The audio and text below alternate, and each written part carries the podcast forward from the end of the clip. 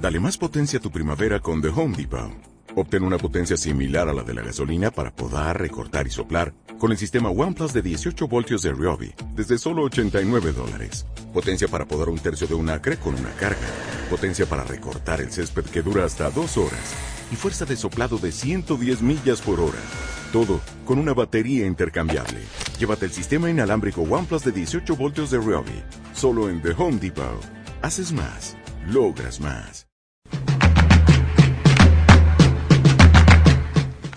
En vivo para Colombia y el mundo. Espiritismo para todos.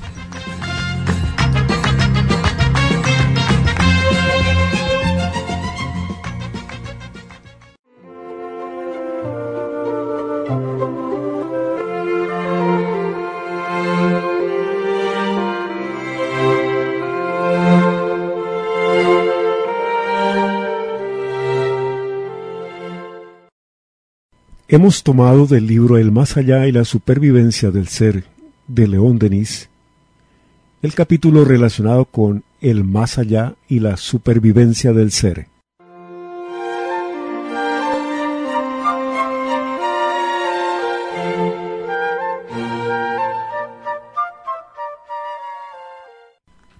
Me propongo abordar en estas páginas una de las cuestiones de más alta gravedad que se plantea dentro del pensamiento humano.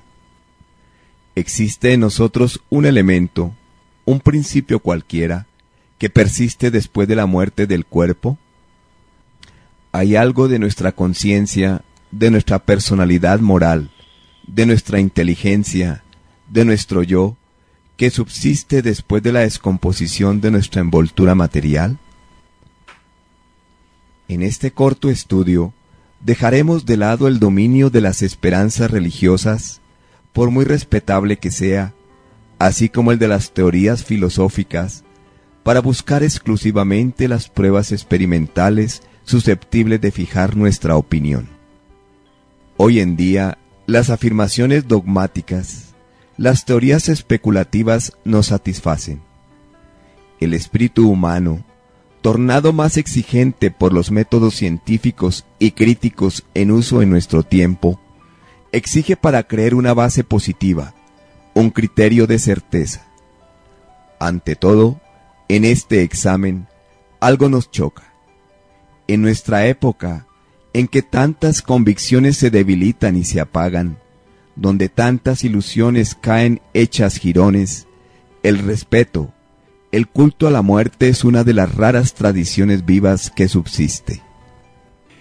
El recuerdo de los seres queridos persiste intenso y profundo en el corazón del hombre.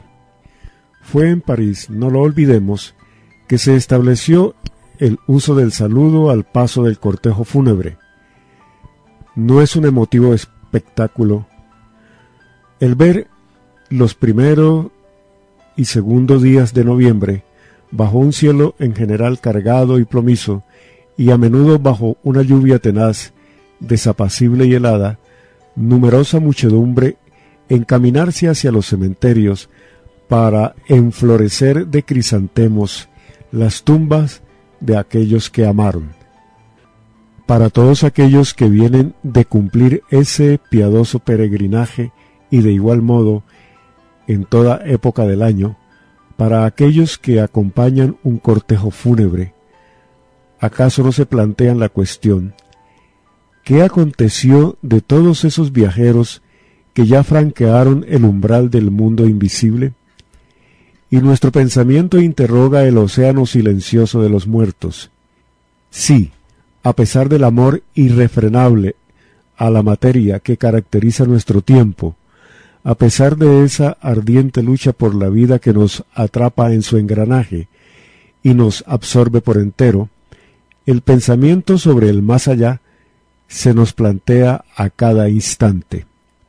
Es suscitado por el espectáculo cotidiano de los duelos de la humanidad, por la vista de las generaciones que se suceden y pasan, por las partidas y llegadas que se producen alrededor nuestro, por ese paso constante de un mundo al otro, de aquellos que han compartido nuestros trabajos, nuestras alegrías, nuestros dolores, de aquellos que han tejido a nuestro lado la trama a veces dolorosa de la existencia.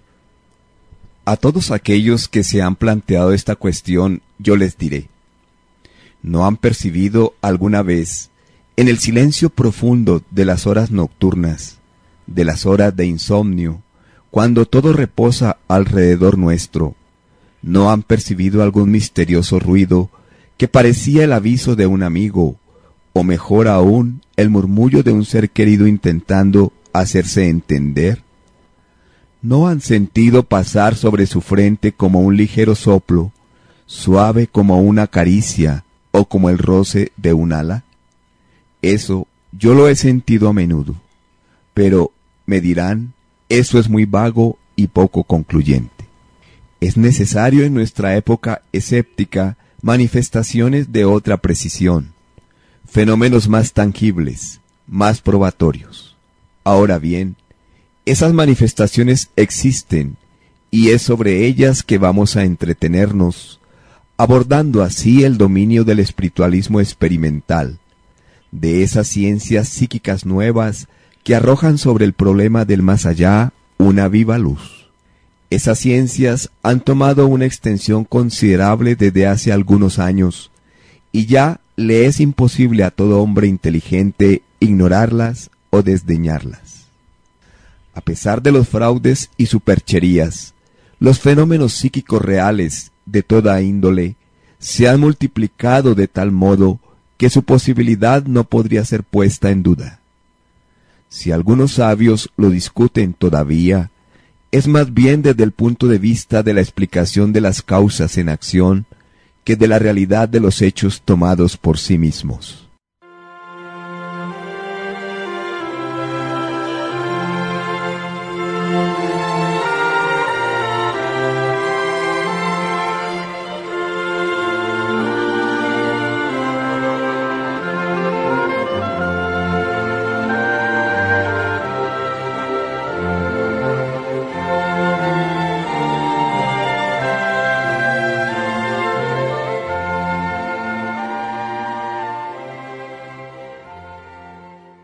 Continúa León Denis diciendo, desde hace 20 o 30 años, una nueva ciencia ha nacido, rompiendo el círculo estrecho en el cual la ciencia de ayer, la ciencia materialista, se había confinado, ha abierto al espíritu humano inmensas aberturas sobre la vida invisible.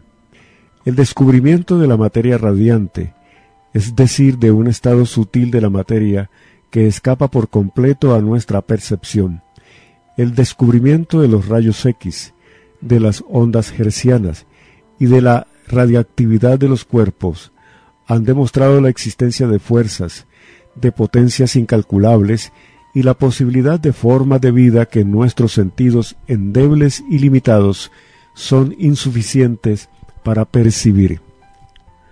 Así como el mundo de lo infinitamente pequeño nos permanecía desconocido antes de la invención del microscopio, de la misma manera, sin los descubrimientos de William Crook, Roxken, Berchelot y Curie, seguiríamos ignorando que una infinidad de fuerzas, de radiaciones, de potencias nos envuelven, nos bañan en sus profundidades. Así pues, después de estas pruebas, ¿Qué hombre osaría en adelante fijar los límites del imperio de la vida? La muerte, ella misma, aparece como una puerta abierta a formas impalpables, imponderables de la existencia. El oleaje de la vida invisible fluye sin cesar enrededor nuestro. Se pregunta a menudo dónde está el más allá, pero el más allá y el más acá se penetran, se confunden, están el uno en el otro. El más allá es simplemente lo que nuestros sentidos no alcanzan a percibir.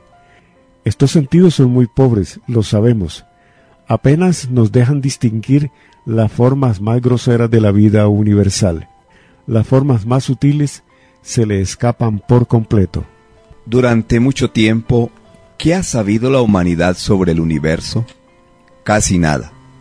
El telescopio y el microscopio han ensanchado, en sentidos opuestos el campo de nuestras percepciones.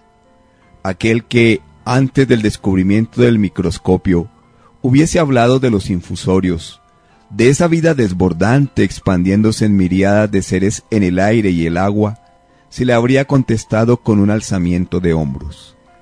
He aquí que nuevas perspectivas se presentan y dominios desconocidos de la naturaleza se revelan. Se puede decir que la infancia del siglo XX marca una nueva etapa del pensamiento y de la ciencia.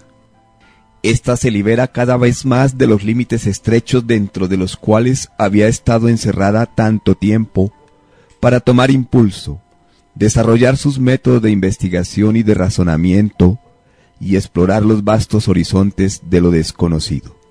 La psicología, notablemente, se ha entrado en nuevas vías. El estudio del yo, de la personalidad humana, ha pasado del dominio de la metafísica al de la observación y la experiencia. Entre las ciencias nacidas de este movimiento figura el espiritualismo experimental. Bajo ese nombre, el viejo espiritismo, tan ridiculizado y escarnecido, a menudo enterrado, ha reaparecido con más vitalidad y ve acrecentarse día a día el número de sus partidarios. ¿No es algo muy singular? Jamás quizás se había visto un conjunto de hechos considerados en principio como imposibles, donde la idea no provocaba, donde la idea no provocaba en el pensar de la mayoría de los hombres más que antipatía, desconfianza, desdén, expuesto a la hostilidad de varias instituciones seculares, terminar por imponerse a la atención y también a la convicción de hombres instruidos, de sabios competentes, autorizados por sus funciones y su carácter. Esos hombres, en principio escépticos, se han avenido por sus estudios, sus investigaciones, sus experiencias, a reconocer y a afirmar la realidad de la mayoría de los fenómenos espíritas. Sir William Crook, el físico más grande de los tiempos modernos, después de haber observado durante tres años las materializaciones del espíritu Katikin y haberlas fotografiado, ha declarado arriba las comillas. No digo, es posible, digo, es, abajo las comillas. Se ha pretendido que William Crook se había retractado.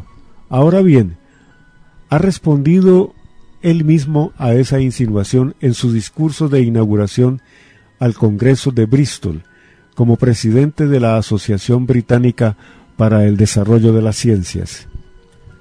Hablando de los fenómenos que ha descrito, añade, no tengo nada de qué retractarme, me atengo a mis declaraciones ya publicadas. Podría asimismo añadir mucho más. Russell Wallace, de la Real Academia de Londres, en su obra titulada El milagro y el moderno espiritualismo, ha escrito. Era un materialista tan perfecto y experimentado que no podía en aquel tiempo, encontrar lugar en mi pensar para la concepción de una existencia espiritual. Los hechos, sin embargo, son cosas obstinadas. Los hechos, sin embargo, son cosas obstinadas. Los hechos me han vencido. El profesor Hyslop de la Universidad de Columbia, Nueva York, en su informe sobre la mediunidad de Mrs. Piper en trance, ha dicho, a juzgar por lo que yo mismo he visto, no sé cómo podría escabullirme a la conclusión de que la existencia de una vida futura está absolutamente demostrada.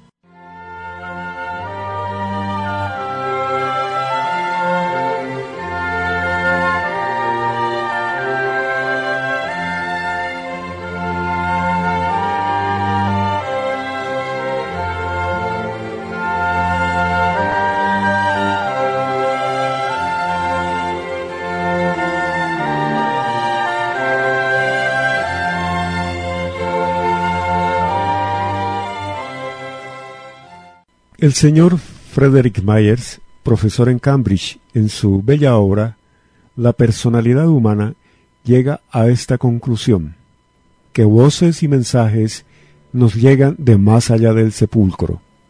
Hablando con la señora Thompson, añade, el señor Frederick Myers, creo que la mayoría de esos mensajes vienen de espíritus que se sirven temporalmente del organismo de los medium para donárnoslos. Richard Hodgson, presidente de la Sociedad Americana de Investigaciones Psíquicas, escribía en los procedimientos de la Sociedad Psíquica de Investigaciones lo siguiente. Creo, sin la menor duda, que los comunicantes espíritas son las personalidades que dicen ser, que han sobrevivido al cambio que llamamos muerte, y que se han comunicado directamente con nosotros, los supuestos vivos, por el intermedio del organismo de la señora Piper en trance. El mismo Richard Hodgson, fallecido en diciembre de 1906, se ha comunicado luego a su amigo Jens Hyslop, dando minuciosos detalles sobre las experiencias y trabajo de la Sociedad de Investigaciones Psíquicas. Explica cómo habría que conducirlas de manera a probar de manera absoluta su identidad. Estas comunicaciones son transmitidas por diferentes mediums que no se conocen entre sí y se confirman las unas por las otras. Se reconocen las palabras y las frases que eran familiares al comunicante en vida. Sir Oliver Lodge, rector de la Universidad de Birmingham y miembro de la Academia Real, nos dice lo siguiente. Hablando por mi propia cuenta, y con todo el sentido de mi responsabilidad, tengo que constatar que como resultado de mi investigación en el psiquismo, a la larga y muy gradualmente, he adquirido la convicción y estoy ahora convencido, después de más de veinte años de estudios, no solamente que la persistencia de la existencia personal es un hecho, sino que una comunicación puede ocasionalmente, con más dificultad y en condiciones especiales, llegarnos a través del espacio. Hasta aquí las palabras de Sir Oliver Lodge. Y en la conclusión de su reciente libro, La sobrevivencia humana 2, añade, No venimos a anunciar una noticia extraordinaria, no aportamos ningún medio nuevo de comunicación, tan solo una colección de pruebas de identidad cuidadosamente establecidas por métodos desarrollados aunque antiguos más exactas y más cerca de la perfección, quizás, que las obtenidas hasta ahora. Digo, pruebas cuidadosamente establecidas, porque la ingeniosidad con la cual han sido preparadas se encuentran tanto del otro lado de la barrera como del nuestro. Ha habido indistintamente cooperación entre los que están en la materia y los que no lo están. El profesor William Barrett de la Universidad de Dublín, declara en su obra Anales de las Ciencias Psíquicas en los meses de noviembre y diciembre de 1911 lo siguiente. Sin duda, por nuestra parte, creemos que hay alguna inteligencia activa a la obra detrás del automatismo. Escritura mecánica, trance e incorporación. Y fuera de éste una inteligencia que es más que probable la persona fallecida que afirma ser, que cualquier otra cosa que podamos imaginarnos. Es difícil encontrar otra solución al problema de esos mensajes y de esas correspondencias cruzadas, sin imaginar una tentativa de cooperación inteligente entre algunos espíritus desencarnados y los nuestros. El célebre César el Hombroso, profesor de la Universidad de Turín, escribía en el periódico La Lectura, me veo forzado a formular mi convicción que los fenómenos espíritas son de una enorme importancia y que es del deber de la ciencia dirigir su atención sin demora sobre esas manifestaciones. El señor Boutreau, miembro del Instituto y profesor de la Facultad de Letras de París, se expresa así en el periódico Le Matin, del 14 de marzo de 1908. Un estudio largo, completo, del psiquismo ofrece no solamente un interés de curiosidad, ya sea científico, sino que interesa muy directamente a la vida y el destino de los individuos y de la humanidad. El sabio Duclos, director del Instituto Pasteur, en una conferencia hecha en el Instituto General psicológico, hace ya algunos años decía, No sé si estáis como yo, pero este mundo poblado de influencias que sufrimos sin conocerlo, penetrado de ese quid divinum que adivinamos sin tenerlo detallado, pues bien, ese mundo del psiquismo es un mundo mucho más interesante que aquel en el cual se ha confinado hasta ahora nuestro pensamiento. Tratemos de abrirlo a nuestras investigaciones. Hay ahí inmensos descubrimientos a realizar de los cuales se aprovechará la humanidad.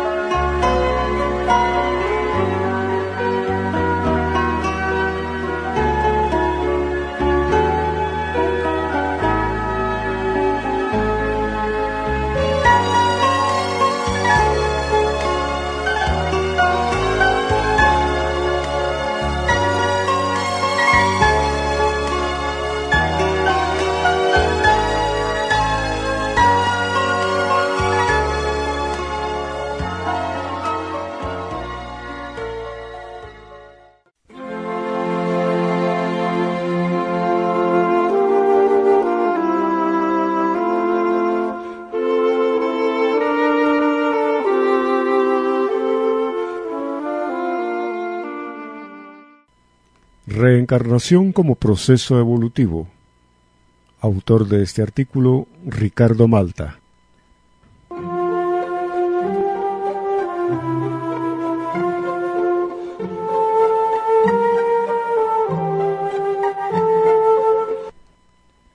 La reencarnación, al contrario de lo que vulgarmente se propaga, no es un proceso punitivo.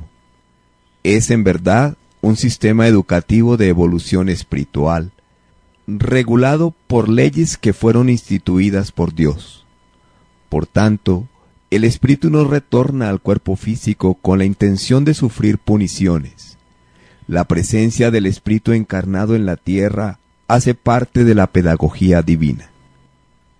La propia expiación que él eligió es confundida con punición, es en realidad el resultado de la ley de causa y efecto. Para mejor entender esa dinámica, debemos servirnos de una analogía. Supongamos que un adolescente, en virtud de su desidia, causa, se ve obligado a repetir el curso, efecto.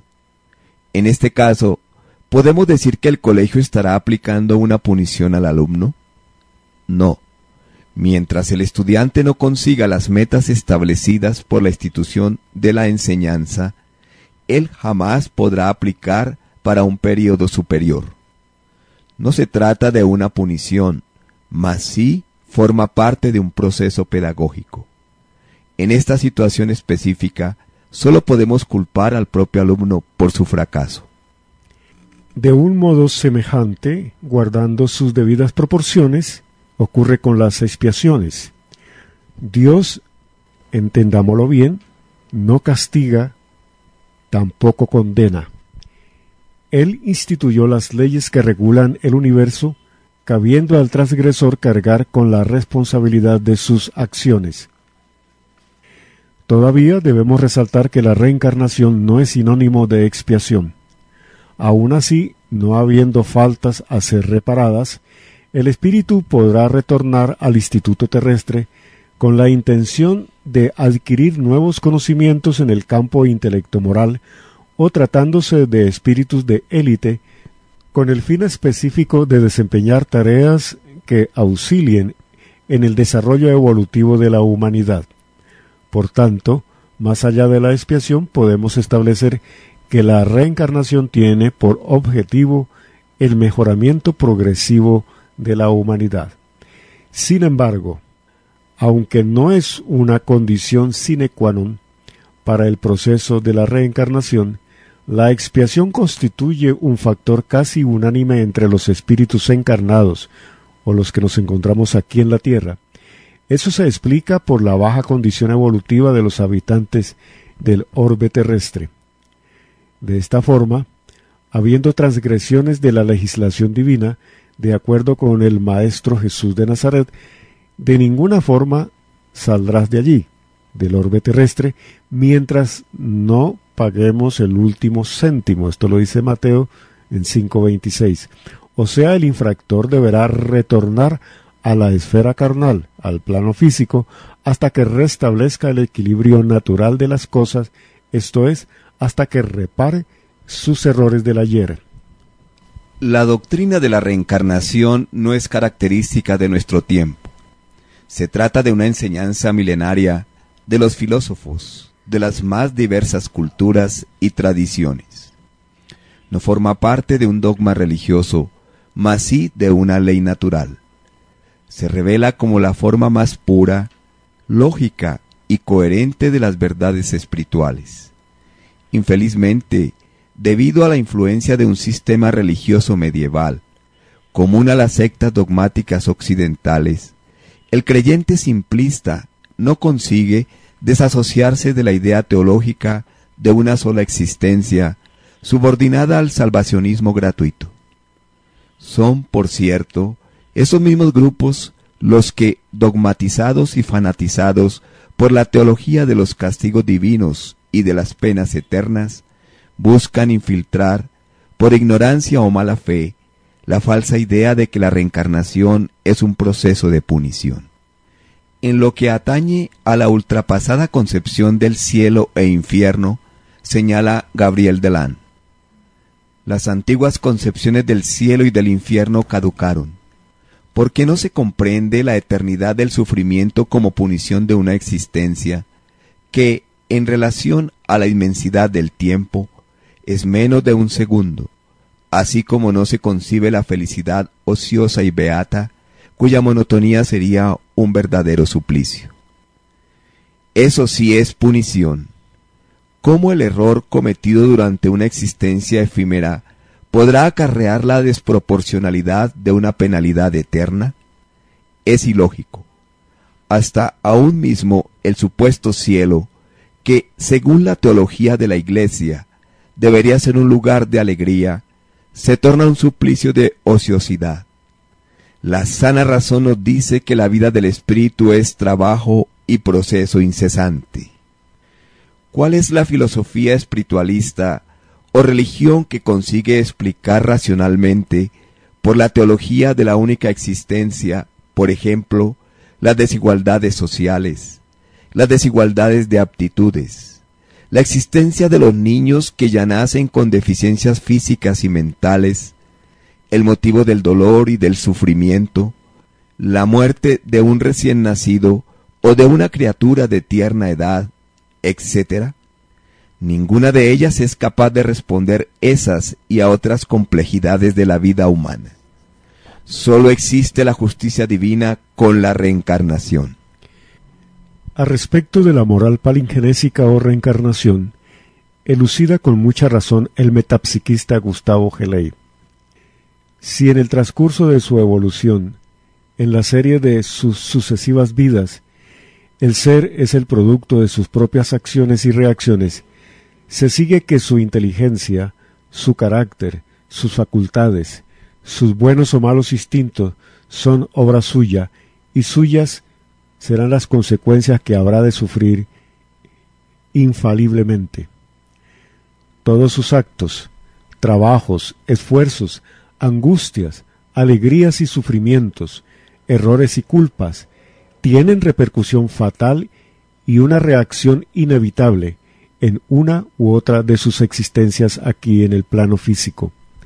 Siendo así, no hay cualquier necesidad de juzgamiento divino ni de sanciones sobrenaturales o los mal llamados castigos. Muy lejos de ser una punición o castigo, es la doctrina de las vidas sucesivas, una prueba de la misericordia, de la justicia y de la bondad divina. Las posibilidades se amplían al infinito, no existen desheredados o abandonados a las penas eternas, todos nosotros estamos subordinados al determinismo del progreso, nada es por acaso, todo efecto tiene una causa de origen actual o remoto. Esa es la síntesis de la pedagogía divina.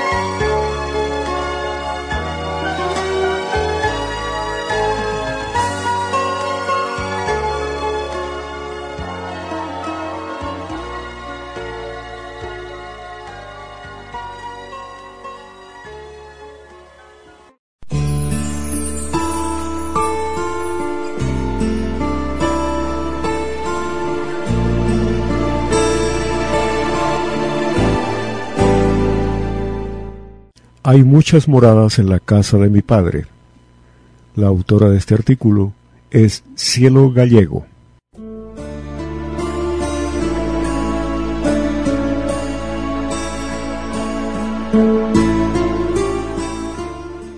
¿Estamos solos en el universo? ¿No es acaso presunción pensarlo siquiera? ¿Cuántos planetas hay tan solo en nuestra galaxia? ¿Cuántos satélites? Lo infinitamente poco que conocemos del cosmos se asemeja a una gota de agua en el océano. ¿Podemos llegar a imaginar siquiera cuántos millones de sistemas solares existen además del nuestro? Teniendo en cuenta que es de los más diminutos, ¿no es puro orgullo pensar que la Tierra es el único planeta habitado que existe? ¿Por qué capricho habría creado Dios tal cantidad de mundos si no tuviera previsto darles ninguna utilidad? Todo lo que Él crea tiene un fin. Nada hay que se haya creado en vano. Por eso la teoría de la pluralidad de mundos habitados es completamente lógica, si partimos de la base de que todo está enfocado a la evolución y al progreso. A esta conclusión racional podríamos llegar utilizando el pensamiento metódico, pero por si nos quedamos a medio camino entre la certeza y la duda, siempre podemos buscar apoyo en las propias palabras de Jesús cuando afirmó, En la casa de mi Padre hay muchas moradas. Si así no fuera, ya os lo hubiera dicho, pues me voy a prepararos el lugar. Volveré y os llevaré conmigo, a fin de que donde yo estuviere, también estéis vosotros ahí. Jesús con este pasaje estaba enseñando el principio de la pluralidad de los mundos habitados de una manera tan clara que no hay lugar a dudas. Obviamente no se refería a viviendas de nivel individual, tal como aquí las conocemos en la Tierra, sino a los diferentes tipos de hábitats que sirven de refugio a tantos otros seres similares a nosotros, los espíritus, o muy distintos, pero más adelantados o menos, según su grado de elevación, por aquello de que todo hay en los mundos del Señor. Seres corpóreos o incorpóreos, con envoltura material o sin ella. ¿Y qué más da si todos somos hijos del mismo Padre? Para esclarecer un poco más el tema, me remito a lo que dice al respecto Luis J. Rivas en su libro Doctrina Espírita para Principiantes, que considero muy interesante. Cito textualmente. Jesús dijo, En la casa de mi Padre hay muchas moradas. La casa del Padre es el universo. Las diferentes moradas son los mundos que giran en el espacio infinito y ofrecen a los espíritus que encarnan en ellos moradas de acuerdo con su adelantamiento. En función de esto, la conformación física de cada mundo es diferente y consecuentemente la de sus habitantes. Cada mundo ofrece a sus habitantes condiciones adecuadas y propias para la vida planetaria. Las necesidades vitales de un planeta podrán no ser las mismas y hasta pueden ser opuestas que las de otro planeta. De la enseñanza proporcionada por los espíritus, resulta que son muy diferentes unas de otras las condiciones de los mundos, en cuanto al grado de adelanto o de inferioridad de sus habitantes. Entre ellos los hay en los que estos últimos son inferiores a los de la tierra, física y moralmente, otros de la misma categoría que el nuestro, y otros que son relativamente superiores en todos los aspectos. Evidentemente, no podemos hacer una clasificación absoluta de las categorías de los mundos habitados, pero Kardec nos ofrece una que nos permite una clasificación general sobre el asunto. Thank you.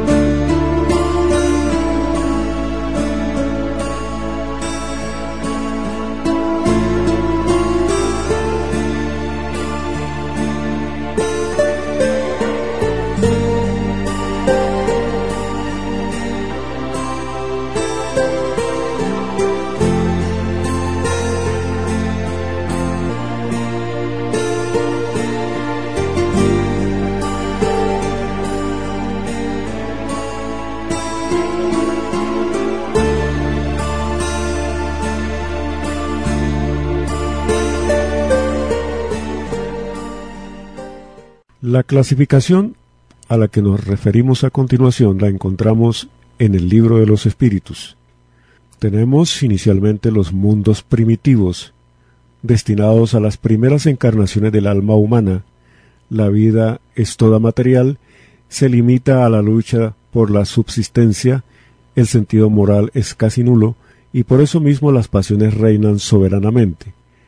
Siguen los mundos de expiación y pruebas, donde domina el mal, se rescatan deudas contraídas delante de la ley divina y pasan por pruebas destinadas al perfeccionamiento moral. Seguidamente los mundos de regeneración, que son aquellos en donde aún quedan pruebas que pasar, pero no tienen las punzantes amarguras de la expiación.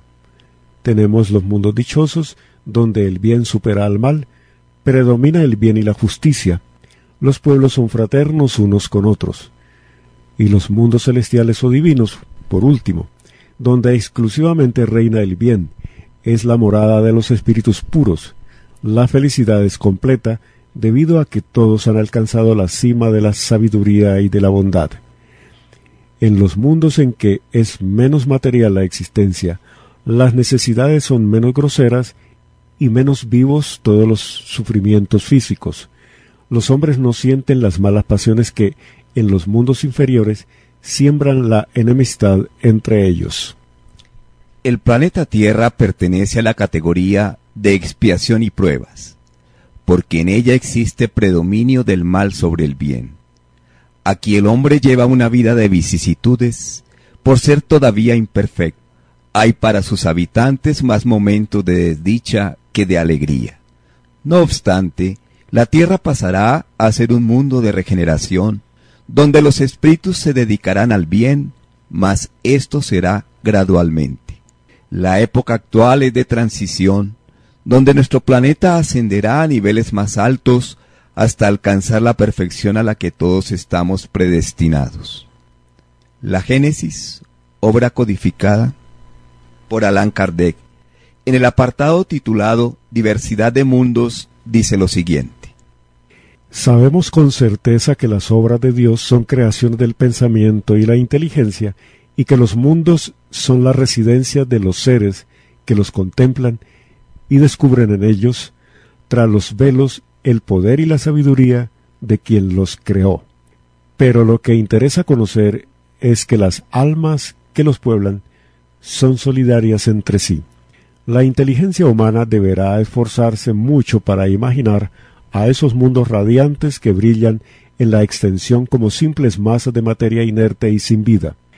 Le costará trabajo concebir que en esas regiones lejanas haya magníficos crepúsculos, noches espléndidas, soles fecundos y días plenos de luz, valles y montañas donde las producciones múltiples de la naturaleza han desplegado toda su esplendente pompa, y dificultosamente podrá imaginar que el espectáculo divino con el cual el alma puede fortalecerse como con su propia vida, se encuentre desprovisto de sentido y privado de un ser pensante que pueda llegar a comprenderlo. Mas a esta idea eminentemente justa de la creación debemos agregar el principio de la humanidad solidaria, pues en él reside el misterio de la eternidad futura. Una misma familia humana fue creada en la diversidad de los mundos, y a esos mundos los unen lazos fraternos aún desconocidos por vosotros. Es la gran familia de los espíritus que pueblan los mundos celestes. Es la irradiación del Espíritu Divino que abarca la extensión de los cielos y que permanece como el tipo primitivo y final de perfección espiritual. Habituados como estamos a juzgar las cosas en comparación con nuestra pobre y pequeña residencia, nos imaginamos que la naturaleza no ha podido o no ha debido actuar en otros mundos sino por medio de las reglas conocidas aquí. Ahora bien, es precisamente este juicio el que debemos reformar. Detened vuestros ojos en una región cualquiera de vuestro mundo y en una de tantas creaciones de vuestra naturaleza. ¿No veis vosotros el sello de una diversidad infinita y la prueba de una actividad sin igual? ¿No reconocéis acaso en el ala de un pequeño pájaro de las Canarias o en el pétalo de un botón de rosa entreabierto la fecundidad prestigiosa de esta bellísima naturaleza? Vuestros estudios pueden elevarse a los seres que planean en los aires, descender a la violeta de los prados y llegar a las profundidades del océano, y por doquier leeréis esta verdad universal. La naturaleza omnipotente actúa según los lugares, los tiempos y las circunstancias. Es una armonía general, pero múltiple en sus efectos. Interviene tanto en el sol como en la gota de agua. Puebla de seres vivos un mundo inmenso con la misma facilidad con que abre el huevo que deposita la mariposa en el otoño. Ahora bien, si tal es la variedad que la naturaleza pudo plasmar en los diferentes lugares de este pequeño mundo tan estrecho y limitado, cuánto más debéis ampliar esa concepción al imaginar las perspectivas de los vastos mundos, cuánto más debéis desarrollarla y reconocer su enorme poder si la aplicamos a los maravillosos mundos que, en mayor medida aún que la Tierra, su inconocible perfección. No imaginéis alrededor de los soles del espacio sistemas parecidos a vuestro sistema planetario. No penséis que en otros planetas desconocidos existirán los tres reinos naturales que tenéis en el vuestro. Pero pensad que así como no existe un rostro humano idéntico a otro en toda la especie humana, así también una diversidad prodigiosa e inimaginable fue esparcida en las residencias eternas que bogan en el seno de los espacios. Debido a que vuestra naturaleza animada comienza en el zoofito y concluye en el hombre, en razón de que la atmósfera alimenta la vida terrestre y el elemento líquido la renueva sin cesar, así como vuestras estaciones producen fenómenos que las dividen, no deduzcáis que los millones de millones de tierras que se desplazan por el espacio sean parecidas a la vuestra. Lejos de eso, difieren según las diferentes condiciones que les son propias y de acuerdo a su papel respectivo en el escenario del mundo. Son como las piedras preciosas que componen un gigantesco mosaico, como las palabras diversificadas de un admirable jardín. Hasta aquí las palabras de Allan Kardec tomadas del libro La Génesis. para hacernos una idea de lo sumamente insignificantes que somos dentro de la inmensidad de la creación, no podemos dejar de leer el siguiente pasaje de la Génesis que debería sumirnos en un baño de humildad al comprobar lo diminutos que somos en realidad y no permitir que los árboles no nos dejen ver el bosque, porque aunque nos cueste admitirlo, no somos más que una pequeñísima pieza dentro del grandioso rompecabezas que es el cosmos.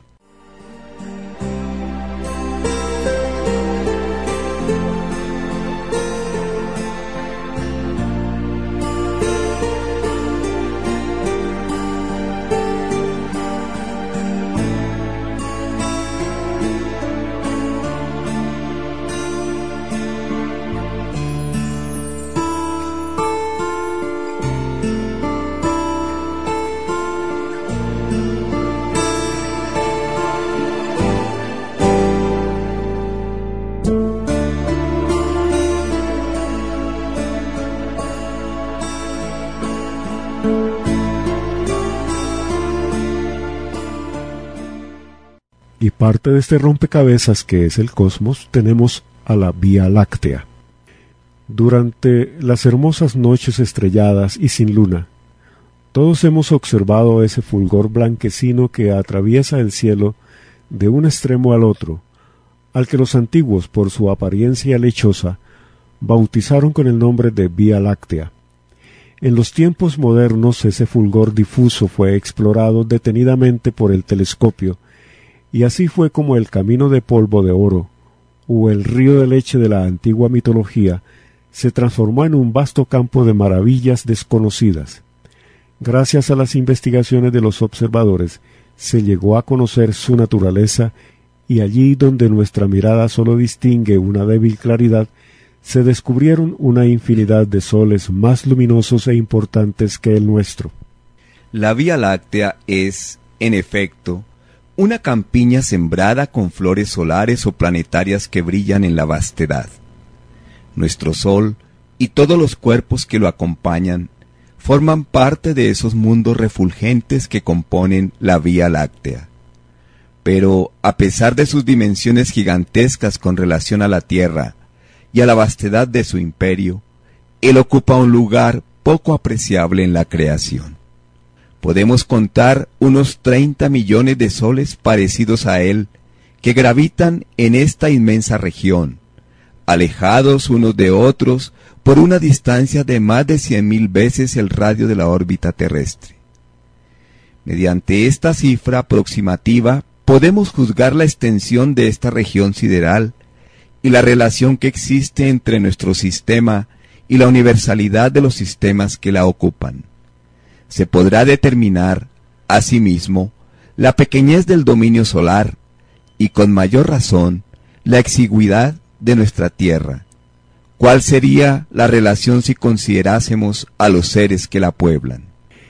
La creación se muestra en toda su majestad, creando y propagando manifestaciones de vida y de inteligencia en derredor del mundo solar y en todos los sistemas que existen por doquier. Conocemos de esta manera la posición que ocupan nuestro Sol y la Tierra en el mundo estelar, pero estas consideraciones adquieren aún más peso si reflexionamos sobre la importancia de la Vía Láctea, que representa apenas un punto insignificante e inapreciable en la inmensidad de las creaciones siderales, sólo es una entre miles. Sabiendo que la Tierra poco o casi nada es en el sistema solar, y éste igualmente poca cosa representa en la Vía Láctea, la cual a su vez nada o casi nada significa en la universalidad de las nebulosas, así como esa universalidad es muy poca cosa en relación con el inmenso infinito, comenzaremos a comprender realmente qué es la Tierra. Hasta aquí la cita tomada de la Génesis de Alan Kardec. Y concluye la autora del artículo. Solo os pido que reflexionéis apenas un poco sobre lo que acabáis de leer, y con que solamente salte una chispa de luz en vuestra mente que os ayude a vislumbrar la magnificencia de todo lo creado y el poder supremo del Creador, ya me daré por conforme.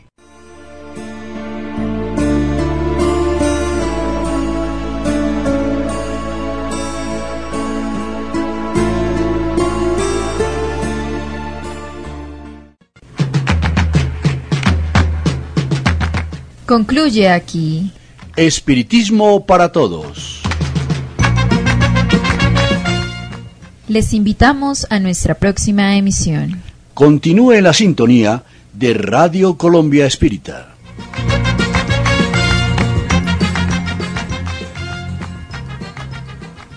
Dale más potencia a tu primavera con The Home Depot. Obtén una potencia similar a la de la gasolina para podar, recortar y soplar con el sistema OnePlus de 18 voltios de Ryobi desde solo 89 dólares. Potencia para podar un tercio de un acre con una carga. Potencia para recortar el césped que dura hasta dos horas. Y fuerza de soplado de 110 millas por hora. Todo con una batería intercambiable. Llévate el sistema inalámbrico OnePlus de 18 voltios de Ryobi. Solo en The Home Depot. Haces más. Logras más.